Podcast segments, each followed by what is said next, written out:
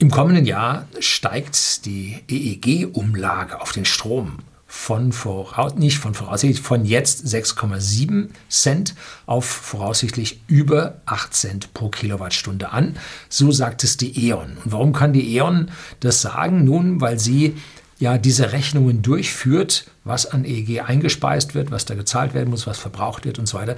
Die hat einen relativ guten Überblick und die sagt also, von 6,7 Cent geht es auf über 8 Cent. Wie viel über 8? Da hält man sich noch ein bisschen bedeckt. Der Deutsche Industrie- und Handelskammertag, der schätzt den Anstieg der EEG-Umlage auf 25 Prozent. Das ist heftig. Auch die Netzentgelte, das sind also diese Durchleitungsgebühren über die Netze, die ja von den Energieerzeugern getrennt sind, werden deutlich steigen. Der Strompreis wird vermutlich in Summe um 6 Cent, das sind plus 20 Prozent, auf 36 bis 37 Cent pro Kilowattstunde steigen. Wir haben heute schon die höchsten Strompreise in Europa. Ja, sagen wir, in der, in der entwickelten westlichen Welt. Ein Riesenkrach steht ins Haus und ja, alle Beteiligten werden es wie ich nicht, er, die, böse, ich, wir sind die Guten. Und wie wird es ausgehen? Ganz klar, der Bürger zahlt. Wer hätte das gedacht? Egal wie, der Bürger zahlt. Was es nun damit auf sich hat und warum das unausweichlich ist, bleiben Sie dran.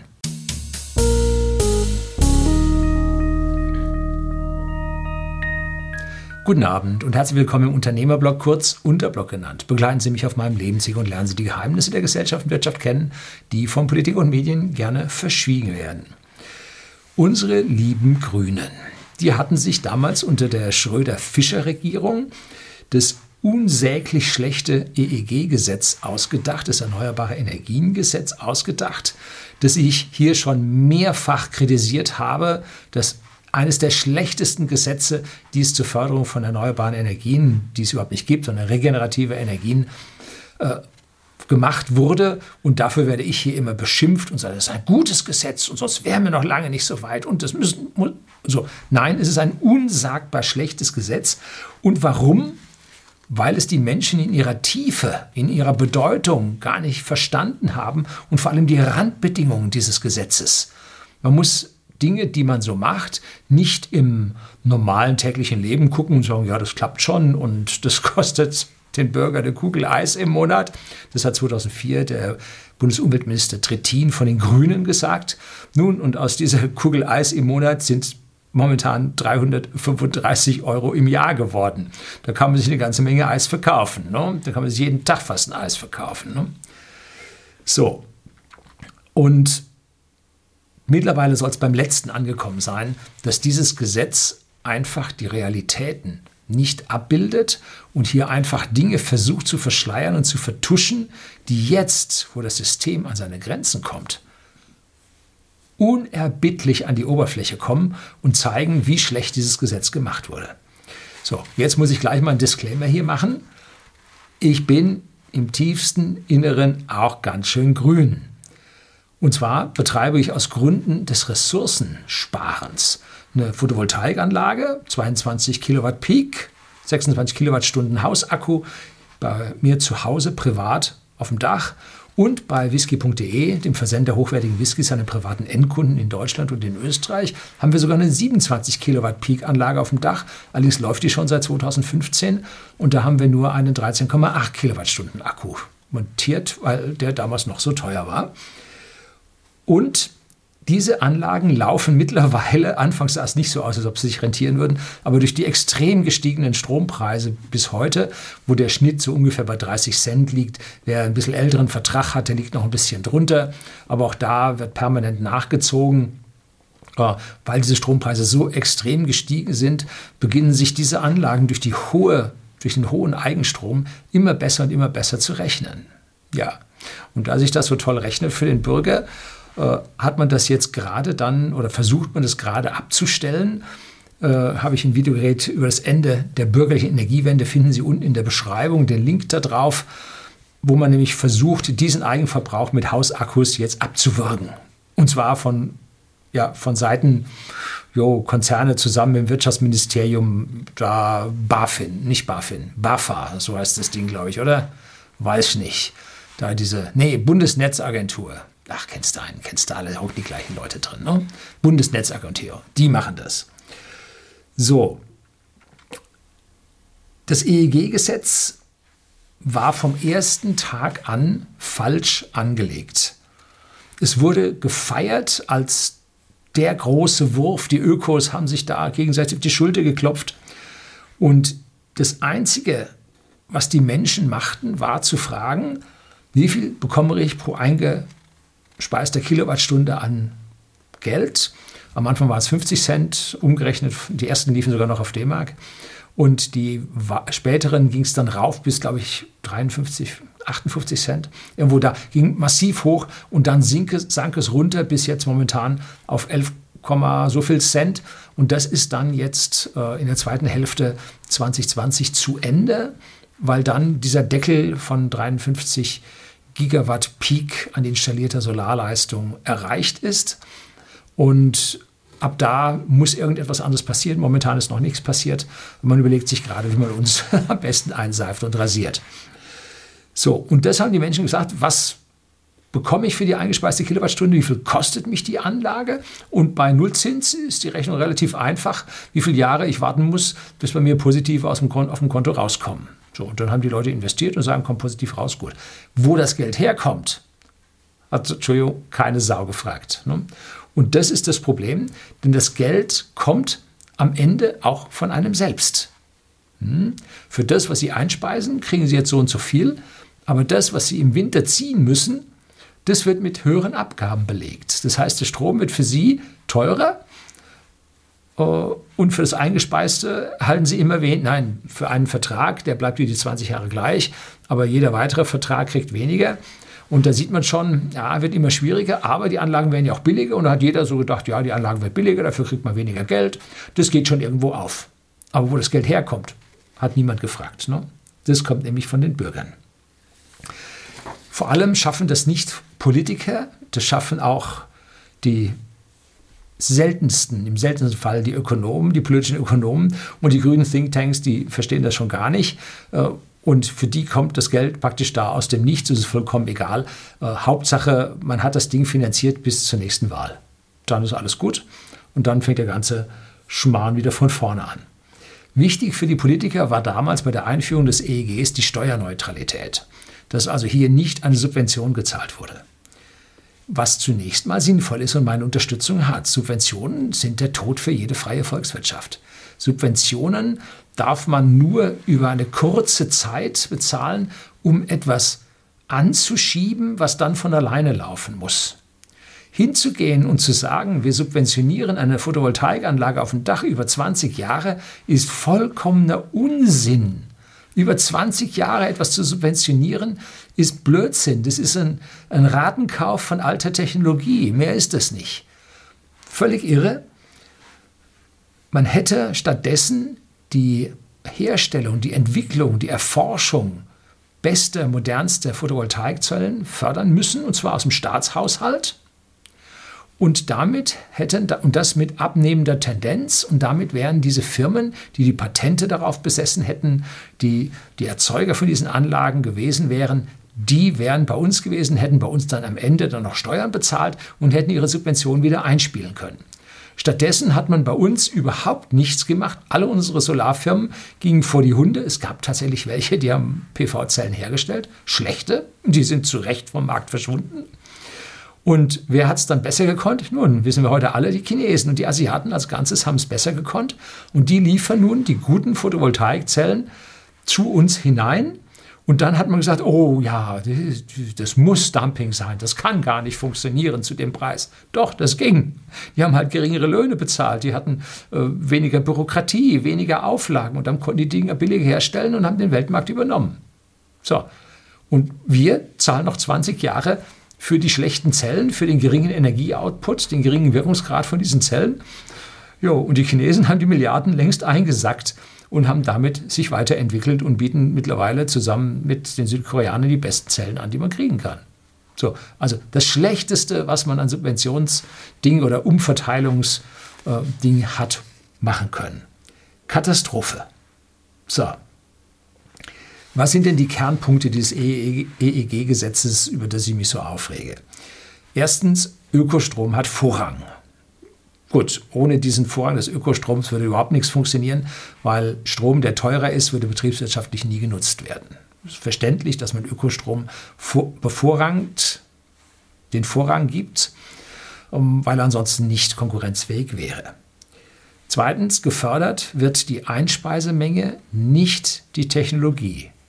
Da liegt es ganz böse. Und drittens die Finanzierung durch Umlage auf den restlichen Strompreis.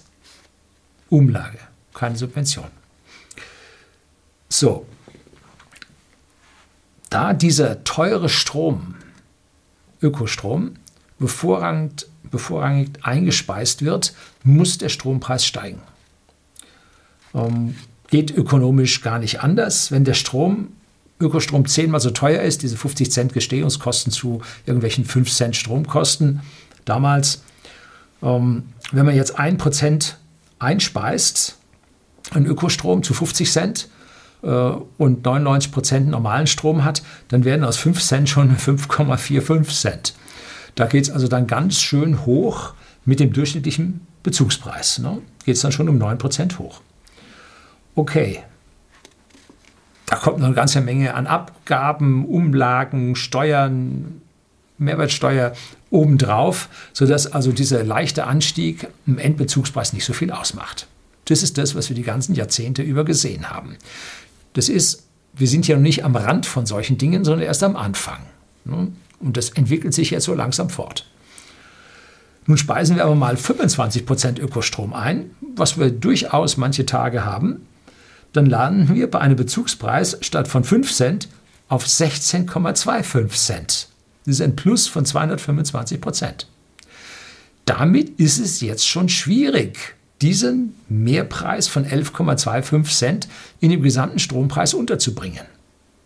Hey, Steuer, die wird ja nicht verzichtet drauf, sondern äh, die wollen alle ihre Abgaben haben, die wollen alle ihre Gelder haben, die wollen ihre Netzdurchgänge haben, die wollen die Mehrwertsteuer obendrauf haben.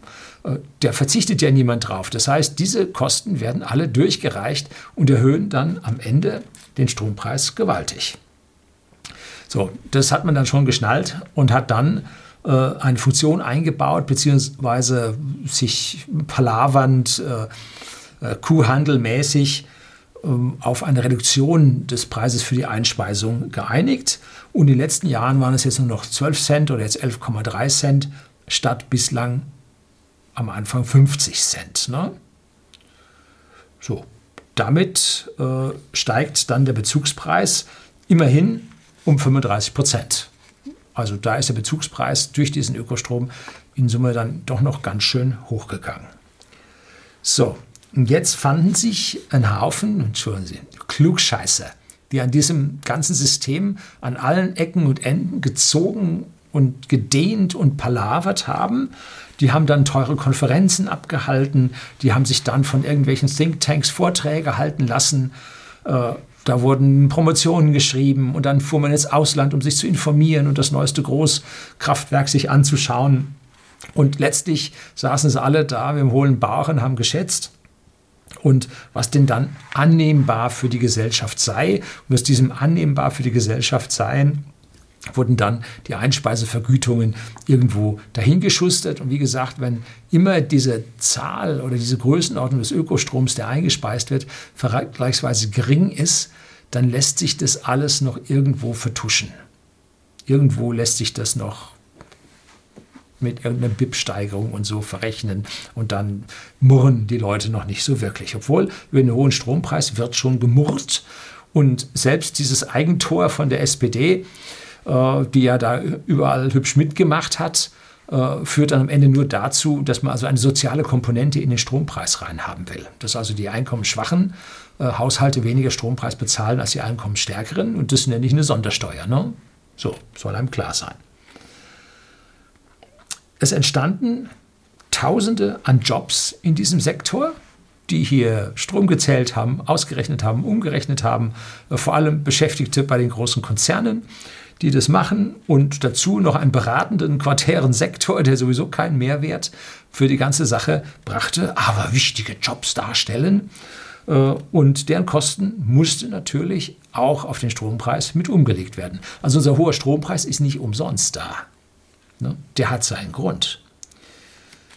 So, wie funktioniert es? Also die Ausgaben für diesen Ökostrom werden gesondert erfasst von den Energiekonzernen und im EEG-Umlageverfahren auf den Strompreis aufgeschlagen. 2020 sind es also diese 6,7 Cent. Und das ist jetzt immer, Achtung, vor Mehrwertsteuer. Ne? Man sollte ja dem Bürger immer beim Heizöl zum Beispiel den Preis inklusive Mehrwertsteuer nennen, was die da auch noch nicht tun. An jeder Kasse muss inklusive Mehrwertsteuer ausgewiesen werden. Äh, aber hier an dieser Stelle macht man es ohne Mehrwertsteuer. Und mit Mehrwertsteuer ist diese EEG-Umlage 7,97 Cent, also heute schon 8. Da kommt also nachher oben noch was drauf. Ne? So, das heißt, mittlerweile ist die EEG-Umlage 27 Prozent des Strompreises, den der Bürger bezahlt. Das ist viel. Das ist richtig viel. Die großen Konzerne waren natürlich jetzt sauer.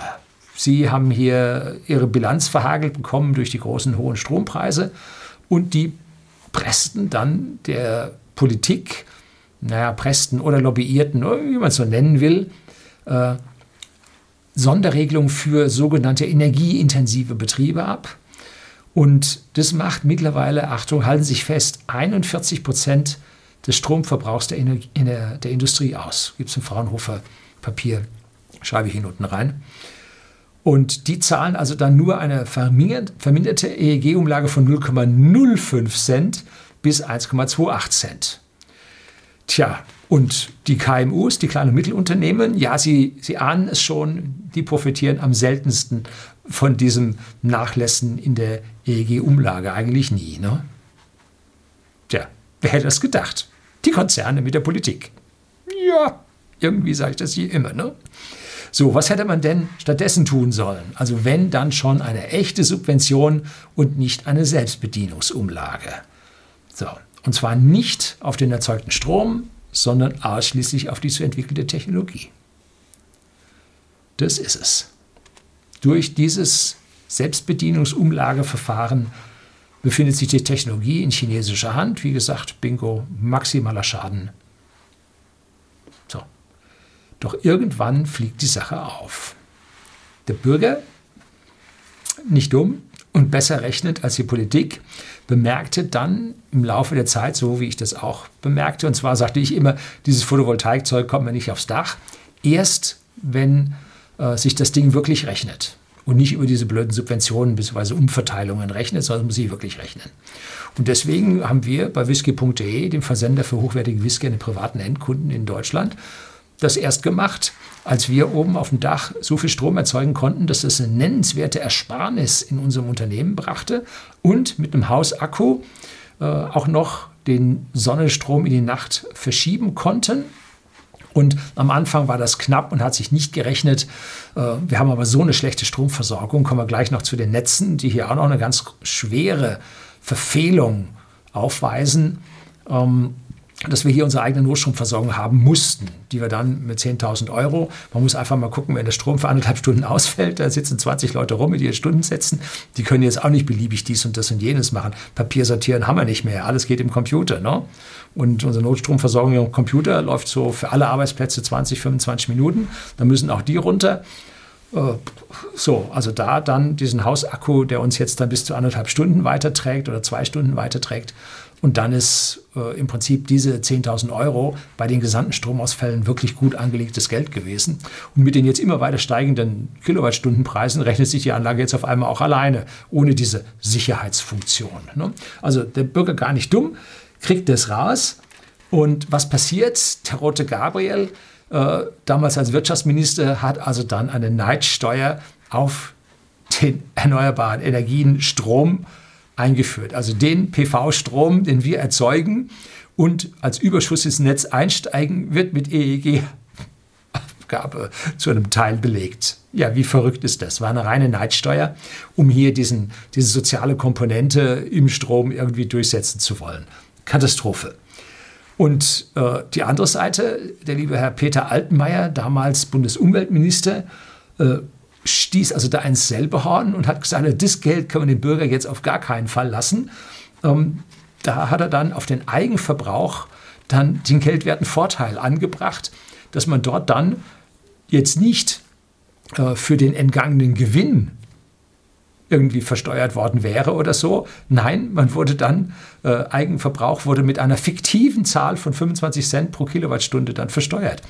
Äh, also vollkommen abgedreht, nur Geld raffen, gieren in den Staat hinein. Und der Bürger, der jetzt mal eine Lücke gefunden hat, wo sich Steuern sparen ließen, nein, den muss man es wieder wegnehmen. Ne? Extra Video gedreht, die PV-Verhinderer. Da kriegt der Herr Peter Altmaier von mir dann auch sein Fett weg. So. Jetzt es gibt noch eine Baustelle, die also politisch extrem schlecht verhandelt, verhunzt wurde oder, wenn man es böse will, von den Politikern äh, weggegeben wurde, vielleicht mit Fleiß, vielleicht durch Un man soll nicht bösen Willen annehmen, wenn Dummheit reicht, aber vielleicht war hier sogar böser Wille mit dabei. Und zwar mussten wir aus Sinne, aus Gründen der Marktwirtschaft, und da stehe ich voll dahinter, Netze von Erzeugern trennen. Das gilt sowohl für Gasleitungen mit Gaslieferanten, wo ja äh, ein großer Stress zwischen Deutschland und der EU stattfindet, weil wir aus Russland keine Trennung des Gaslieferanten und der Gasleitung haben. Die gehört einer gemeinsamen Entität. Aber unsere Stromnetze wurden nun von den Energieerzeugern getrennt, wurden die Firmen aufgespalten und da hat man jetzt nicht verhandelt und gesagt, also Stromdurchleiter äh, oder Stromnetzfirma, du musst die und die Abdeckung liefern, die und die Verfügbarkeit 99, so viel bringen.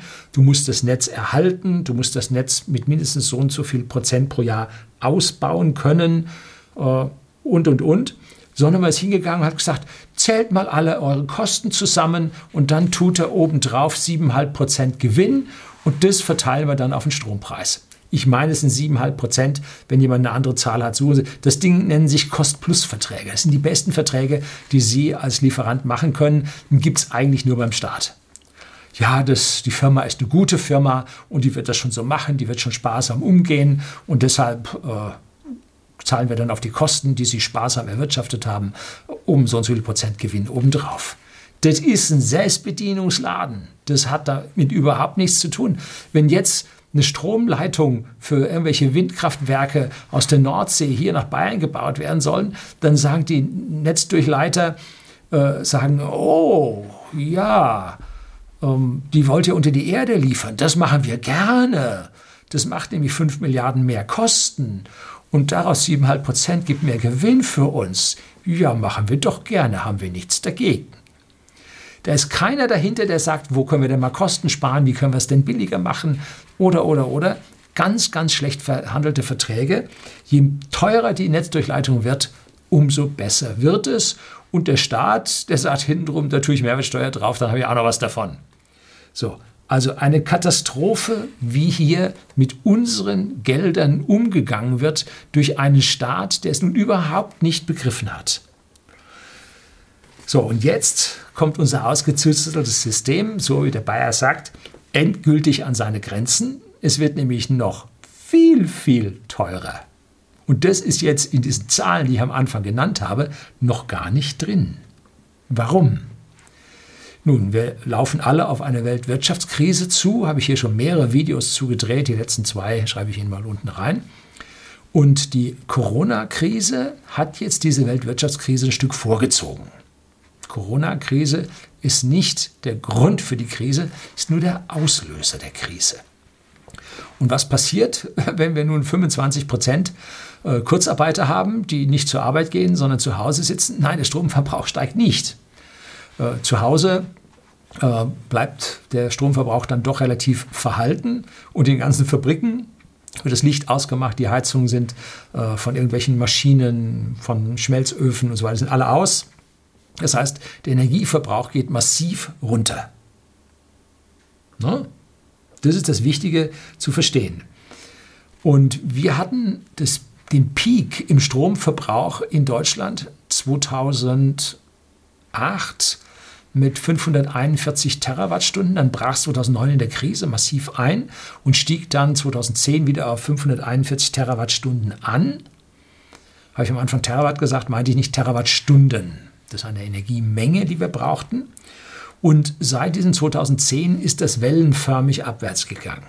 Muss ich eigentlich so rum machen. Wellenförmig abwärts gegangen, mal ein bisschen stärker, mal ein bisschen weniger stark. Und heute liegen wir bei 512 Terawattstunden in 2019. Das ist ein Minus von 0,6 Prozent pro Jahr. Wie gesagt, schwanken plus minus. Und dieser Minderverbrauch von 0,6 Prozent ließ sich also nun im Strompreis immer noch verstecken. Natürlich stieg der damit auch wieder so 0, so viel und so weiter mit an. Und mit der Krise kommt es jetzt aber zu einem gewaltigen, zu einem irren Einbruch im Stromverbrauch, was in 2008, 2009 nicht der Fall war. Da ging es natürlich ein Stück runter, aber wir hatten keinen Lockdown. Das heißt, die ganzen Kaufhäuser, da brannte das Licht drin, äh, die ganzen Straßenbahnen, U-Bahnen fuhren, die Eisenbahnen fuhren, die Flughäfen waren taghell erleuchtet. Also überall war der Strom da. Mit dem Lockdown ist dieser Stromverbrauch weg. Und das jetzt schon über acht, neun Wochen. Ne? Also 20 Prozent werden wir schon äh, mit diesem niederen Stromverbrauch zu tun haben. Und nachher fährt es ja nicht mehr so wirklich an. Ne? Das geht ja alles ganz, ganz langsam, wenn überhaupt und die Firmen da nicht pleite sind. Ne? So, wenn man jetzt rechnen kann, dann weiß man, der eingespeiste EEG-Strom hat Vorrang und der ist teuer im Vergleich zum restlichen Strom. Das heißt, die EEG-Umlage wird jetzt mit der Corona-Krise extrem explodieren. Also da wird aufgesattelt werden ohne Ende. Das wird richtig teuer werden. Und dazu kriegen wir jetzt noch aus den Netzentgelten, kriegen wir noch eine extreme Steigerung. Warum das? Nun, ein Netz hat jetzt keine variablen Kosten. Das sind sprungfixe Kosten. Ob ich nur über eine Leitung 100% rüberschiebe oder 70% rüberschiebe, das macht an den Netzkosten nichts aus, kein Unterschied. Ich kann ja nicht die Leitung runternehmen und dünnere aufhängen. Die bleiben da hängen, die werden abgeschrieben. Ne? Und in so einem Schaltwerk muss ein Typ drin sitzen und überwachen, so oder so. So, also da sind keine, und der Transformator kriegt seinen Ölwechsel äh, alle zwei Jahre, so oder so. Also da ist kein Unterschied in den Kosten. Wenn jetzt 30 Prozent weniger Strom darüber geht, dann müssen die Kosten, die ganzen Kosten, die vorher da waren, auf diese 30% geringere Strommenge umgelegt werden, wop, steigt es hoch. Ne? Je mehr Energie über das Netz geht, umso günstiger werden die Durchleitungsgebühren, weil einfach dieses technische Gut ausgelastet ist. Je weniger es drüber geht, umso schlechter es ausgelastet, umso höher schlagen die Kosten durch. So. Das heißt, wir kriegen von allen Seiten auf unseren Strompreis einen gewaltigen Schlag, weil hier ja Kosten umgelegt worden sind mit zum Teil sehr, sehr unsinnigen äh, Gesetzen und Gedankengängen, die der Realität in keinster Weise äh, passen. Ne? Wir werden jetzt zu Tagen kommen, zu mehr Tagen als vorher kommen, wo wir 100% Ökostrom im Netz haben. Die Ökos und die Grünen, die jubeln und freuen sich, aber die Rechnung wurde ohne den Wirt gemacht. Nämlich wir. Wir müssen nämlich auf einmal den voll teuren Strom bezahlen, im Gegensatz zu vorher im Mix mit billigerem Strom. Das geht dann richtig hoch. Und der Staat muss seine Steuern nach wie vor darauf erheben. Dem gehen ja Steuern ab ohne Ende. Schon allein von der Mehrwertsteuer geht ihm eine Menge ab. Also da seine, seine Ökosteuer auf den Strom und so und die ganzen Umlagen, Ablagen und so weiter, auf die kann er ja nicht verzichten. Das Geld braucht er. Ihm geht ja schon so viel Geld vom, äh, von der Benzinsteuer oder von der Mehrwertsteuer aufs Benzin ab. Auch da äh, Steuereinnahmen sacken in den Boden ohne Ende. Ne? Da wird er auf die Stromsteuer nicht verzichten können. Und je höher jetzt der Ökoanteil in unserem Strom wird, umso extremer werden die Preise für den Strom. Deshalb wäre es so wichtig, dass die Bürger sich über die bürgerliche Energiewende den Strom selbst erzeugen und selbst verbrauchen. Und wenn der Nachbar keine PV auf dem Dach hat, dann möchte gerne ich persönlich meinem Nachbarn meinen Überschussstrom direkt verkaufen, ohne einen Umweg über irgendeine Konzernzentrale und einen Tiefflor-Teppichboden zu nehmen. und noch ein paar Prozent an die Politiker abzugeben. Ne? Das sollte direkt eins zu eins gehen. Ne? Aber das wäre es ja. Wenn also wir vom Ökostrom reden mit einem Stehungskosten von 5, 7 Prozent bei uns in Kleinanlagen, Großanlagen lieber bei 1, jetzt schon, in, in Dubai, glaube ich, ist das, ne? haben sie gedacht, sie bauen ein Gaskraftwerk für Klimaanlagen, die da bei heißer Sonne laufen. Da haben sie Photovoltaik gemacht, war billiger als das Gas. In Dubai, wo sie Gas haben. Also, krasse Geschichte. Die ganzen Bereicherer, sowohl bei Politikern, bei Konzernen, bei den grünen NGOs und so weiter, die werden alle da hocken bleiben und die werden alle weiter verdienen und wir müssen sie mit immer steigeren Strompreisen bezahlen. Herzlichen Dank fürs Zuschauen.